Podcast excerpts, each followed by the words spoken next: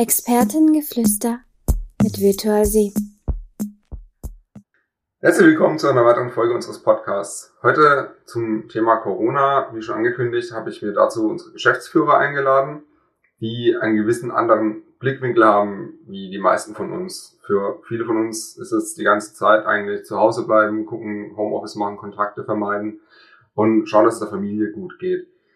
Ähm, die wenigsten, die uns jetzt zuhören, werden wahrscheinlich auch irgendwie Verantwortung haben für ihre Mitarbeiter. Und das sieht bei Jochen und Markus ganz anders aus. Deswegen haben wir uns heute mal die zwei eingeladen, um mit ihnen darüber zu reden, was so ihre Erfahrungen waren, was die Erfahrungen der Virtual 7 waren, aus einem Blickwinkel, den die meisten von uns nicht haben. So, dann würde ich einfach mal sagen, stellt euch doch mal kurz vor. Fangen wir einfach mal bei Jochen an. Ja, danke schön, Nico. Mein Name ist Jochen Rieck. Ich bin der Vertriebsgeschäftsführer der Firma Virtual 7. Ich bin 45 Jahre alt, ähm, lebe in einer Patchwork-Familie mit Hund und bin auch schon eine ganze Weile bei Virtual 7 mit dabei, nämlich seit der Gründung 1996, zusammen mit meiner zweiten Ehe, dem Markus Weiß. ja, Markus. Dann stell du dich auch mal kurz vor. Genau, dann schließe ich mich doch da äh, gleich an. Mein Name ist Markus Weiß. Ich bin auch Geschäftsführer und auch Gründer von Virtual 7. Ähm, kennen Jochen seit über 30 Jahren jetzt, haben Virtual 7 vor 25 Jahren gegründet. Ich selber bin 46, verheiratet, habe einen kleinen, knapp zweijährigen Sohn und einen noch kleineren Hund. Ja, und freue mich heute hier zu sein. Nico, danke für die Einladung. Sehr gerne und ich freue mich auch, dass ihr euch die Zeit dafür nimmt. Ich denke, das ist auch nicht in jeder Firma selbstverständlich. Und ja, dann wollen wir einfach mal das Ganze von vorne aufrollen. Also ich fand das Witzige gerade, ich habe heute Morgen zufälligerweise, ich höre einen Podcast von äh, ja, zwei Comedians ähm, und bin da aber noch ein Jahr hinten dran. Und die stecken gerade so im Februar ähm, mit ihrer Folge, die ich gehört habe, und machen sich noch etwas drüber lustig. Corona geht ja gleich vorbei, das ist ja nichts und das wird ja völlig gehypt. Ja, ähm, ich glaube, mit einem Blick von einem Jahr später können wir sagen, nein, ist es nicht, aber gehen wir eben an den Anfang zurück. Also als Corona angefangen hat, ähm, bleiben wir mal erstmal bei euch als Privatperson. Ihr habt ja jetzt auch beide Familie und ein Leben außerhalb von der Firma. Was war so das Erste, was euch durch den Kopf ging, also auf privater Ebene, als das Ganze losging? Ja, ich fange ich fang einfach mal an. Ähm, ich habe kurz bevor es losging, habe ich geheiratet. Ähm, Anfang Februar letzten Jahres das war natürlich dann eine Zeit, da war ganz viel Familie angesagt, ganz viel Freunde angesagt, die waren alle auf dieser, auf dieser Feier. Man hatte unglaublich viel Kontakt mit denen vorher natürlich auch, weil alles vorbereitet wurde. Man hatte danach mit denen Kontakt. Ähm, dann gab es diese Fledermaus in China. Hat man eigentlich erstmal noch gar nicht so wirklich, wirklich ernst genommen und dann hat es einen aber doch getroffen. Ähm, ich würde sagen, ich bin, was jetzt soziale Kontakte betrifft, so gefühlt in ein Loch gefallen.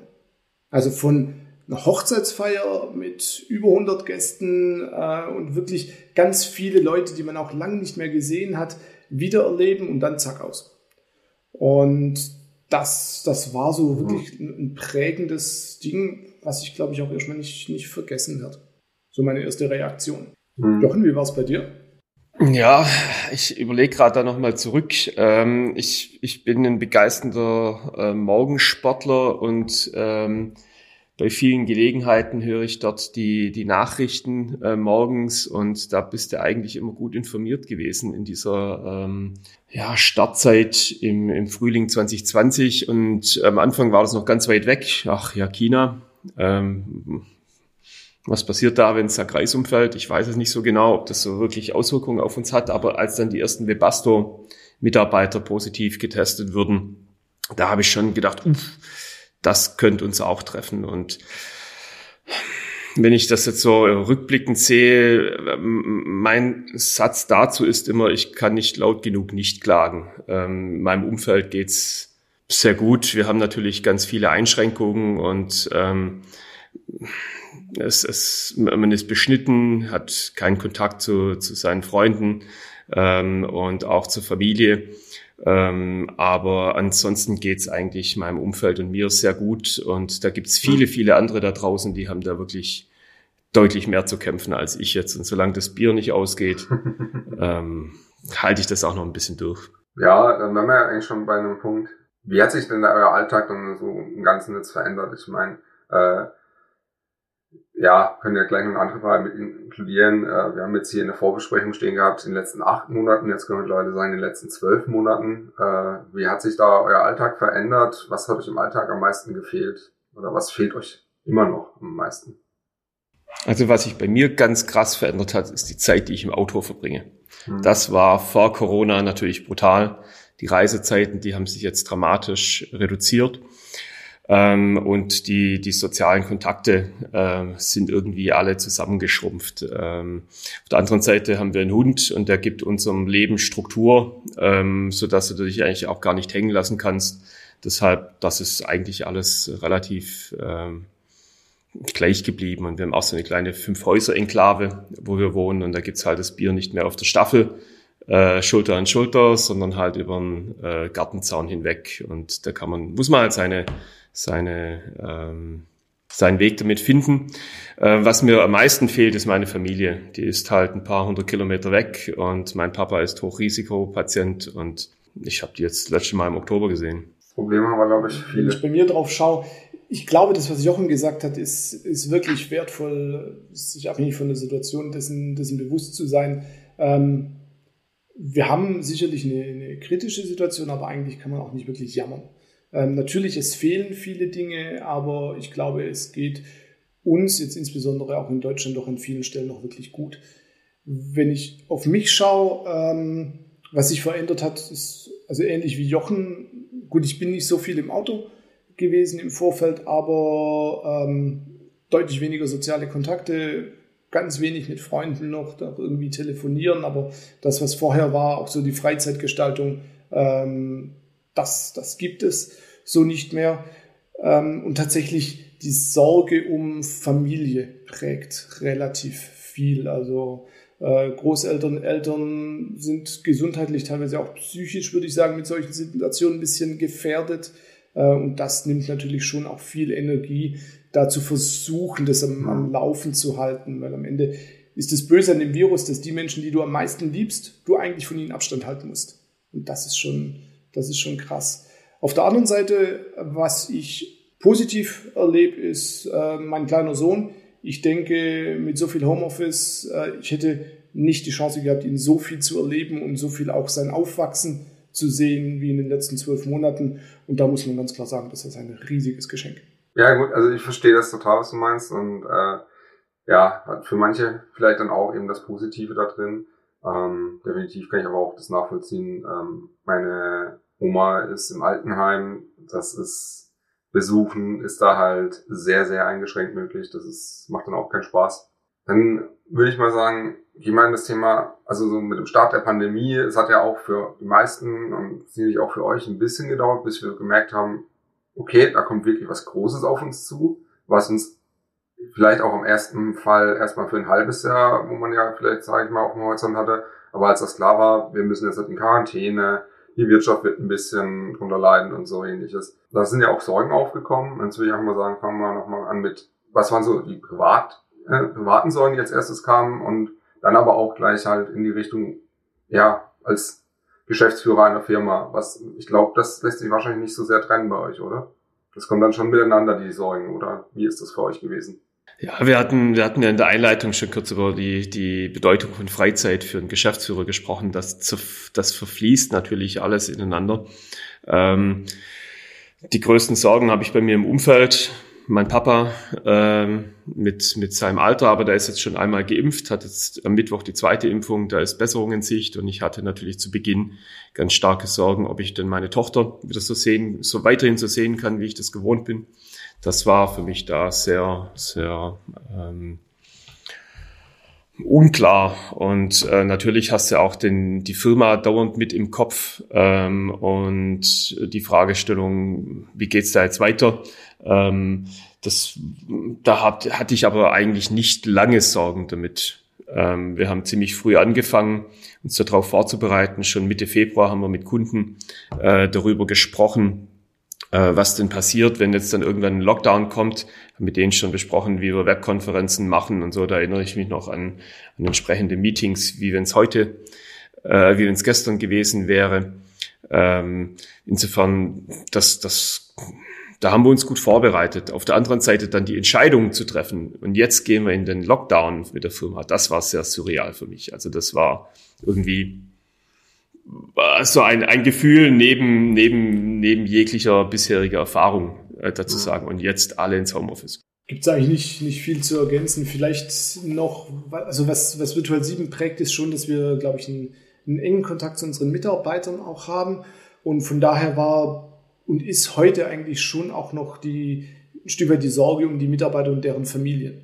Gerade am Anfang, wo wir die Dynamik dieser ganzen Situation eigentlich nicht einschätzen konnten. Ich glaube, heute hat man ein Gefühl dafür. Trotzdem trifft es schon auch, wenn man dann aus einem, aus einem Mitarbeiterumfeld eben hört, dass in der Familie es Corona-Fälle ähm, oder auch äh, Todesfälle gibt, das, das trifft einen. Und diese, diese Sorgen, die waren am Anfang sehr stark, weil ungewiss. Inzwischen, glaube ich, können wir alle damit umgehen. Bei uns hat es auch die Frage ausgelöst, wie schaffen wir es, all unseren Mitarbeitern ein sicheres und ein realistisches Bild der jeweiligen Situation vermitteln zu können. Also wie können wir sie über die Zeit hinweg mitnehmen und ihnen auch Sorgen nehmen, die sie vielleicht haben. Ja, spannend. Also genau, ich würde sagen, wir bleiben erstmal so im Fokus eher auf dem internen und reden später nochmal über das Ganze nach außen hin mit unseren Kunden.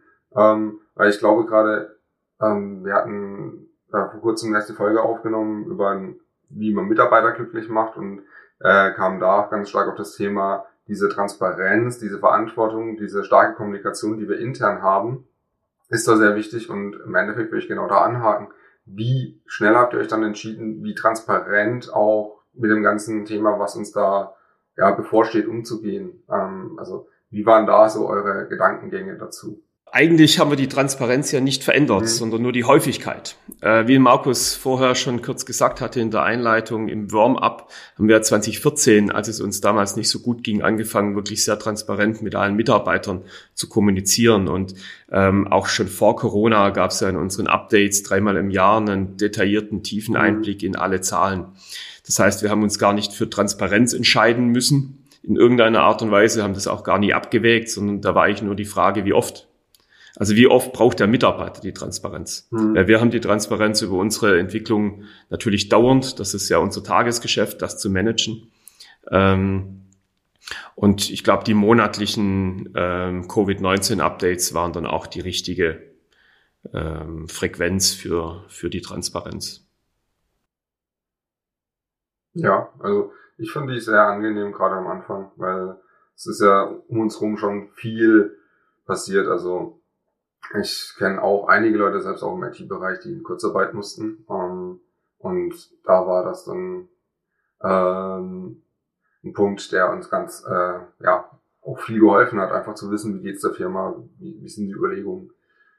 Ähm, ihr habt es vorhin angesprochen, wir sind dieser harte Lockdown, alle ins Homeoffice. Äh, ich meine, wir waren ja bisher immer, also die meisten waren bei einem Kunden vor Ort, die waren ja gar nicht in Karlsruhe im Büro. Äh, viele waren ja auch sonst auch mehr im Homeoffice. Ähm, wie sehr hat sich das ähm, da dazu ja, verändert, dass ihr gesagt habt, jetzt schicken wir alle nach Hause? Also hat das wirklich eine Auswirkung gehabt auf das Büro in Karlsruhe oder war das eigentlich gar nicht das spürbar? Hatte eine massive Auswirkung, würde ich sagen.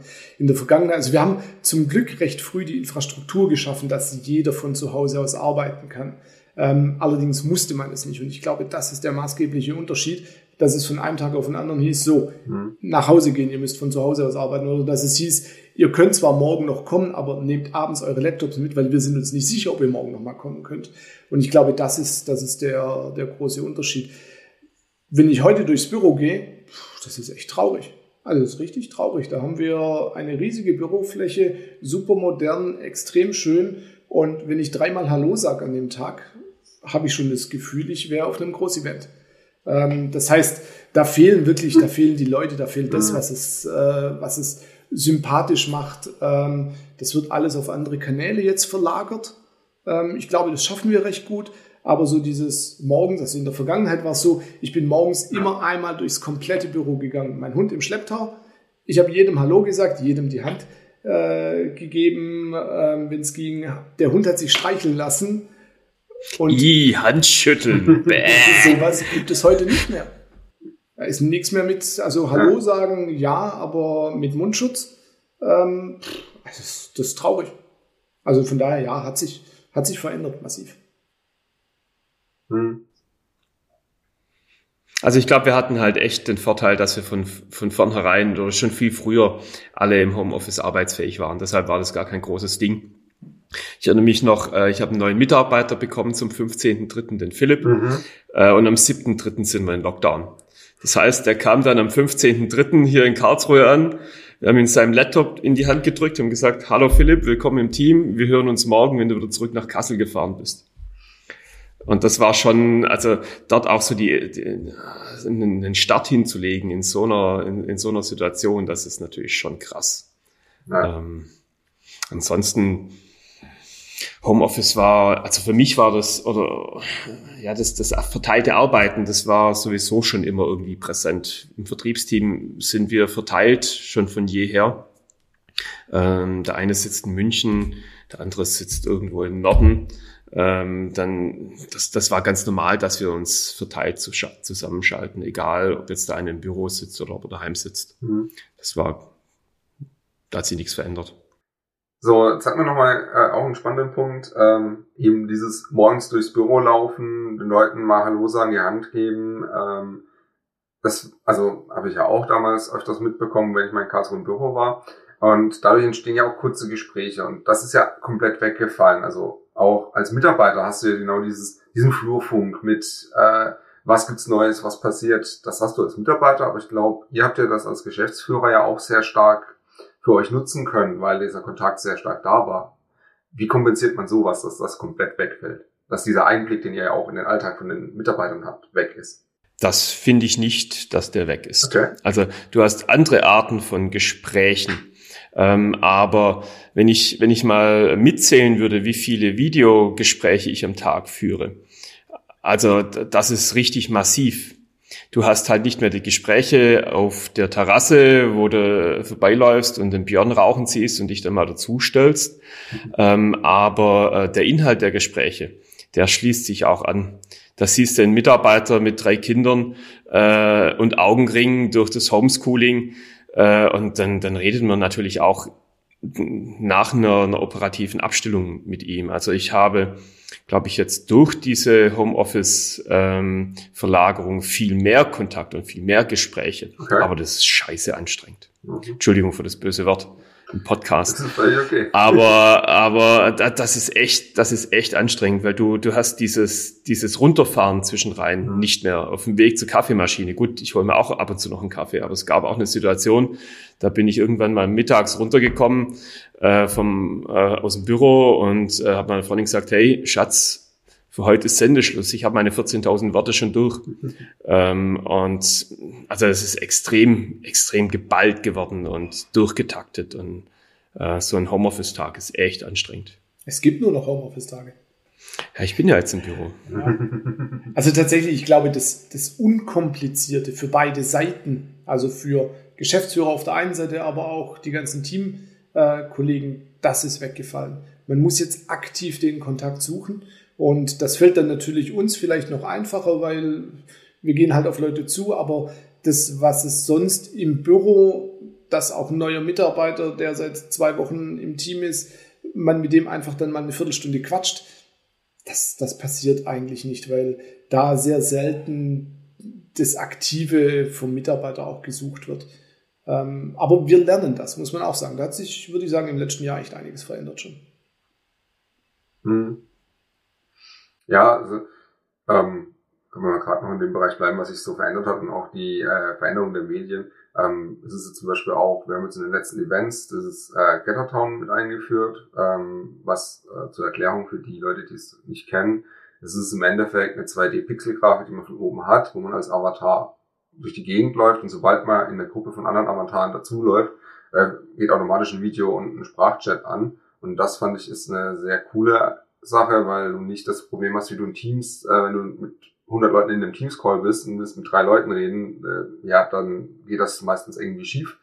Ähm, und in Gathertown hast du tatsächlich dieses natürliche so Grüppchen finden. Und ähm, da haben wir halt das ein oder andere Event, wie auch unsere Online-Weihnachtsfeier gehabt. Und ich fand das sehr entspannt, äh, sehr angenehm, ähm, da diese Gespräche wieder mal zu haben. Es fühlt sich schon so ein bisschen mehr an mit, man steht zusammen, man trinkt ein Bierchen und man redet miteinander. Oder wie habt ihr das so erlebt? Ja, also tatsächlich, das ist, würde ich sagen, so eine, eine der Plattformen, die am natürlichsten so eine, so eine Situation wiedergibt und wo man tatsächlich auch zu Leuten dazugehen kann, so richtig schön reinplatzen kann in ein Gespräch, mal äh, irgendwie einen Spoiler loslassen und wieder wegrennen kann.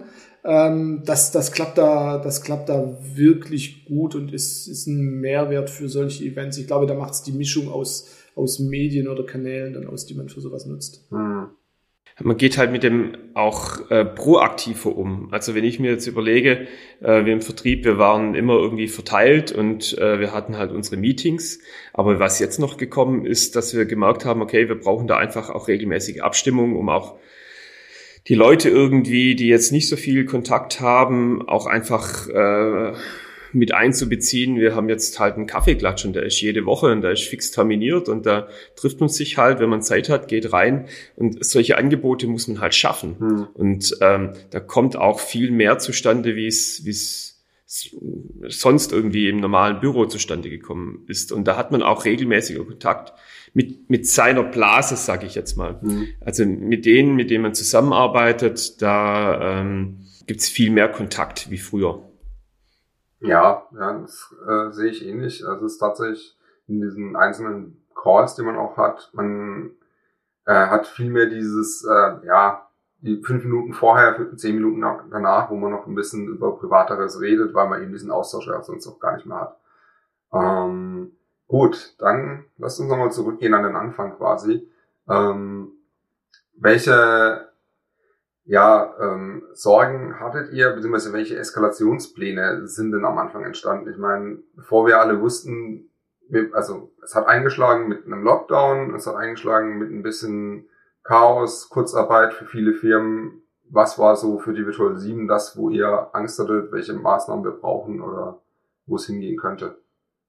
Da haben wir tatsächlich, glaube ich, schon uns sehr, sehr früh damit beschäftigt. Jochen hat es vorher schon erwähnt. Wir haben Mitte Februar, ähm, das heißt zwei, drei Wochen bevor es dann tatsächlich losging für uns, äh, uns in der Geschäftsführung schon Gedanken gemacht. Wir haben eine Risikoanalyse gemacht für einzelne Bereiche bei uns im Unternehmen und daraus einen zehn Punkte Aktionsplan abgeleitet, der dann unterschiedliche Dinge, die wir im Vorfeld einfach schon geklärt haben wollten, betrachtet hat. Also da war zum Beispiel das Thema Infektionsschutzmaßnahmen dabei, da war das Thema Homeoffice dabei, können wir das tun, äh, wie gehen wir vor? Da war die Frage, wie können wir unsere Arbeitsfähigkeit aufrechterhalten, was Jochen vorher adressiert hatte, dass wir mit Kunden einfach früh ins Gespräch gegangen sind, wenn es einen Lockdown gibt, was machen wir, wie gehen Projekte weiter. Wir haben geschaut, welche Prozesse im Unternehmen sind kritisch, dass wir die aufrechterhalten. Da war ein ganz großer Fokus auf äh, unseren Finance-Bereich, sprich, dass wir Rechnungen stellen können, um Liquidität sicherzustellen. Das heißt, wir haben alle Kernprozesse im Core Cluster Finance dokumentiert, sodass wenn jemand ausfällt, jemand anders das übernehmen kann.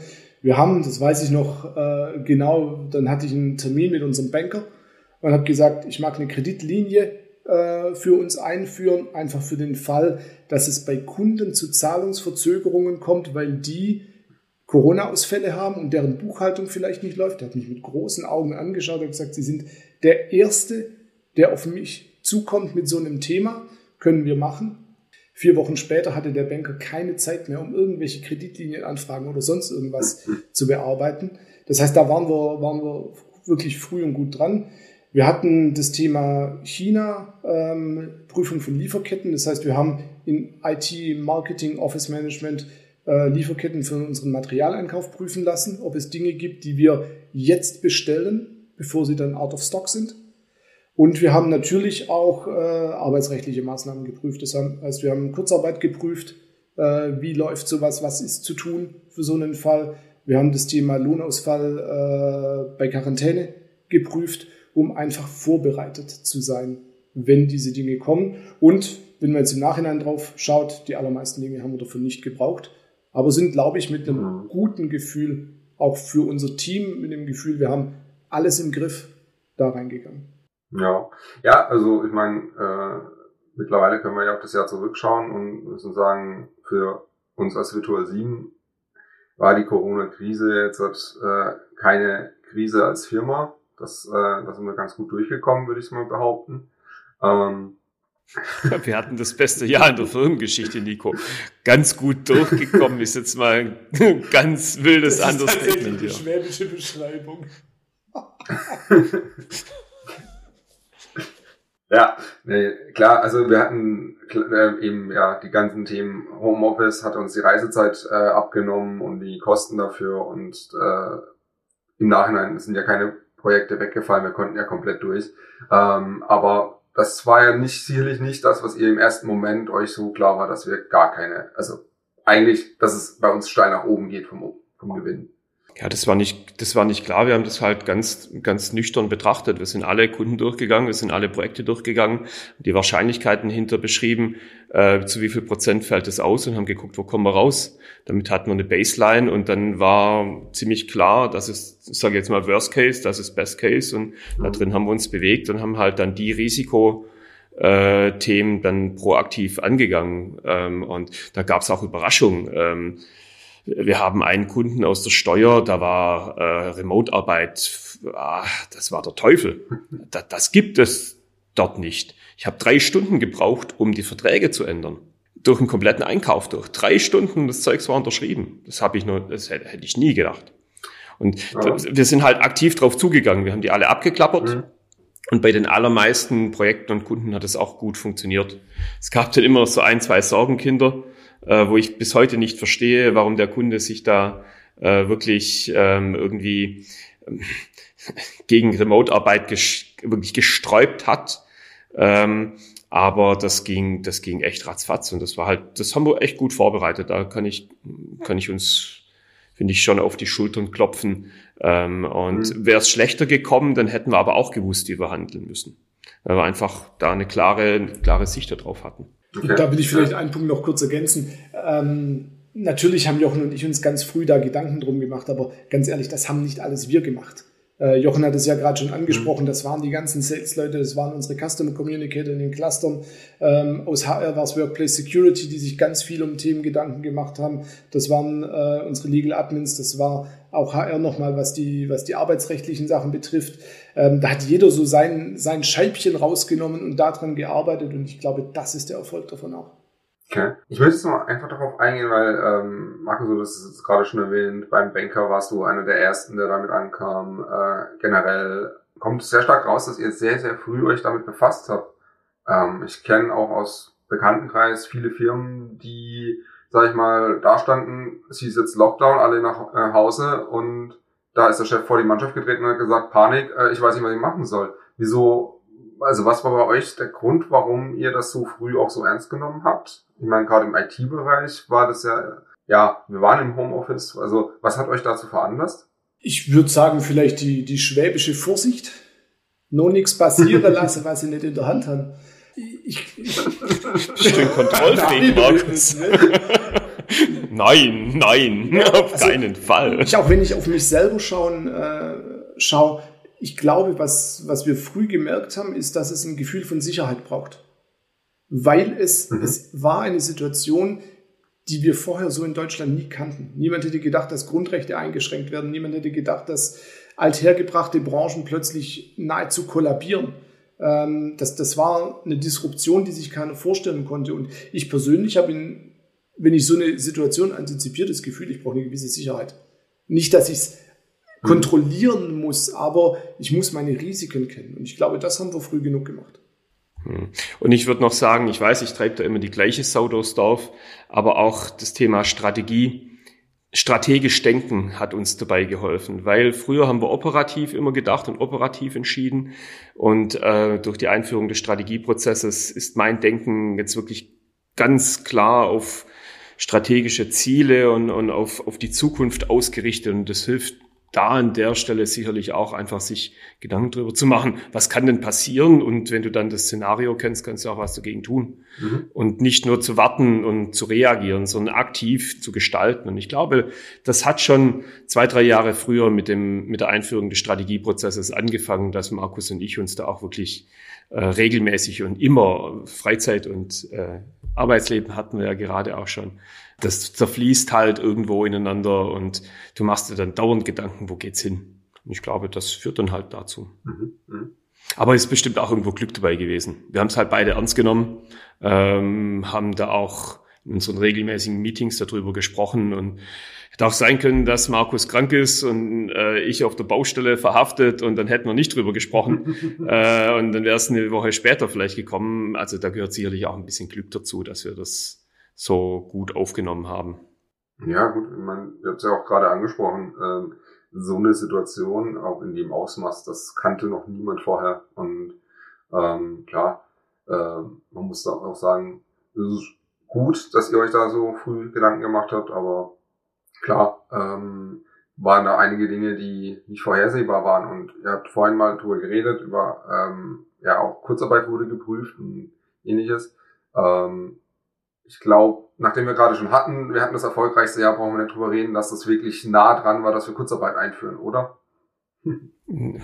Da hätten ja die Voraussetzungen gar nicht gepasst. Aber ganz ehrlich, Nico, willst du einen Geschäftsführer haben, der nicht darüber nachdenkt? Äh, nein, äh, absolut nicht. Also das, ich hebe das nur positiv heraus. Also wie gesagt, ich habe äh, äh, aus einem sehr engen Bekanntenkreis mitbekommen, da ist der Chef morgens dann hingegangen und hat erstmal drei Leute entlassen und danach festgestellt, ah ja, äh, ich kann die eigentlich wieder einstellen und in Kurzarbeit schicken. Das ist halt der Panikmove. Und ich bin sehr froh, dass wir das nicht hatten. Gut, jetzt habe ich aber, äh, haben wir ja noch was anderes auf der Liste. Ähm, und zwar ist es ja genau andersrum gekommen. Statt irgendwie den Leuten Kurzarbeit äh, schicken zu müssen, war ja auch so ein Thema Kinderbetreuung, das ja auf einmal aufkam. Ähm, viele Leute hatten ja auf einmal äh, Homeschooling und Homeoffice und äh, da habt ihr euch auch was einfallen lassen, um die Leute zu unterstützen. Und das würde mich einfach mal interessieren. Also A, dass ihr mal kurz erklärt, was war es denn genau und wie kam es denn dazu? Also ich, wir haben uns relativ früh, glaube ich, Gedanken drum gemacht, was braucht denn jeder in der Situation.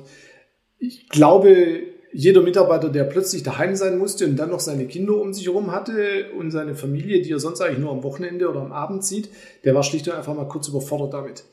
Ähm, und uns wurde schnell bewusst, dass das, was man braucht, auf der einen Seite Flexibilität ist. Das heißt, seine, seine Arbeit so zu gestalten, dass es zu den neuen Anforderungen passt und Sicherheit auf der anderen Seite. Und diese zwei Dinge wollten wir eigentlich über die gesamte Zeit hinweg sicherstellen. Das heißt, Flexibilität, das hatten wir vorher schon durch Homeoffice, flexible Arbeitszeiten und sowas. Da haben wir, glaube ich, schon im Vorfeld die Rahmenbedingungen gut gehabt. Äh, wir haben sie in den Projekten geschaffen. Ähm, wir haben klare Regelungen geschaffen, wenn man im Büro ist, wie es damit umzugehen.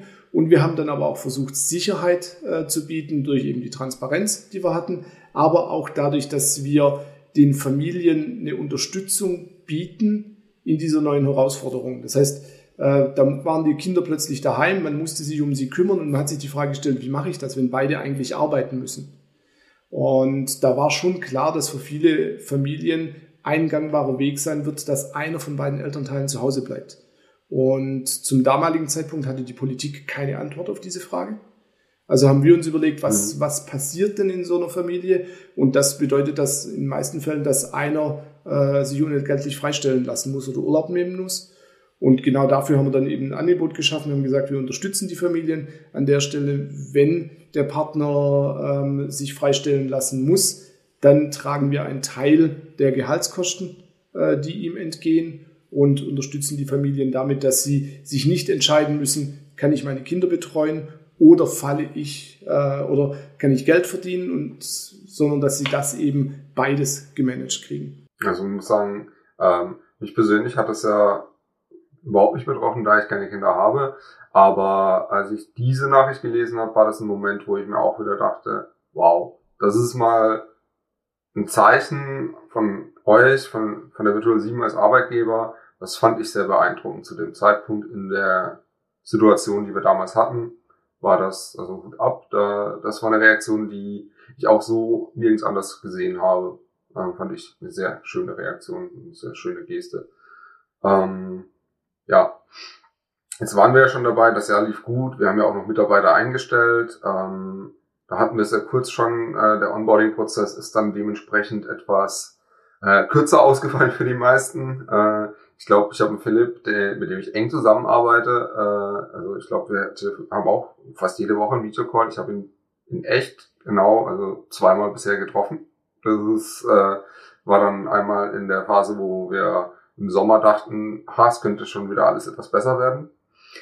Ähm, ja, äh, aber was waren denn so Regeln, die wir bei uns äh, eingeführt haben? Wie kamt ihr zu den Maßnahmen, die wir im, vor allem im Karlsruher Büro wurde ja äh, sehr viel, in den Büroräumen wurde ja sehr viel vorgegeben. Ähm, wie, wie habt ihr das erarbeitet und äh, wie wurde das durchgesetzt?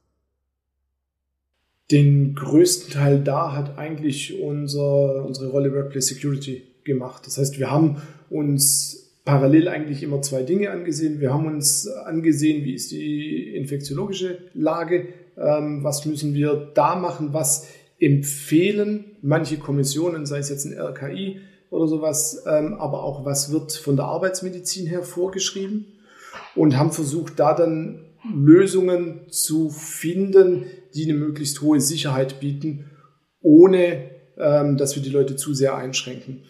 Das hat natürlich an manchen Stellen dann dazu geführt, dass wir Entscheidungen treffen mussten, frühzeitig, wo vielleicht der eine oder andere gesagt hat, boah, ist das wirklich äh, nötig? Also zum Beispiel Absage unserer Conference letztes Jahr.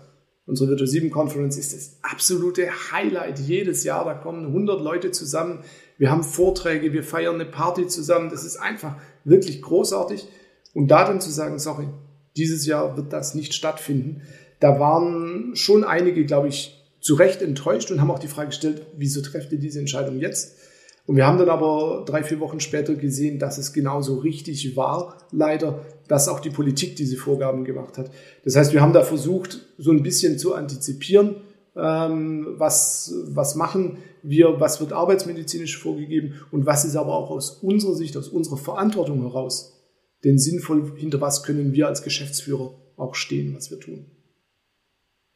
Hm. Ja, und ich glaube, dass das Falscheste, was du machen kannst in so einer Situation, ist, Entscheidungen rauszuschieben.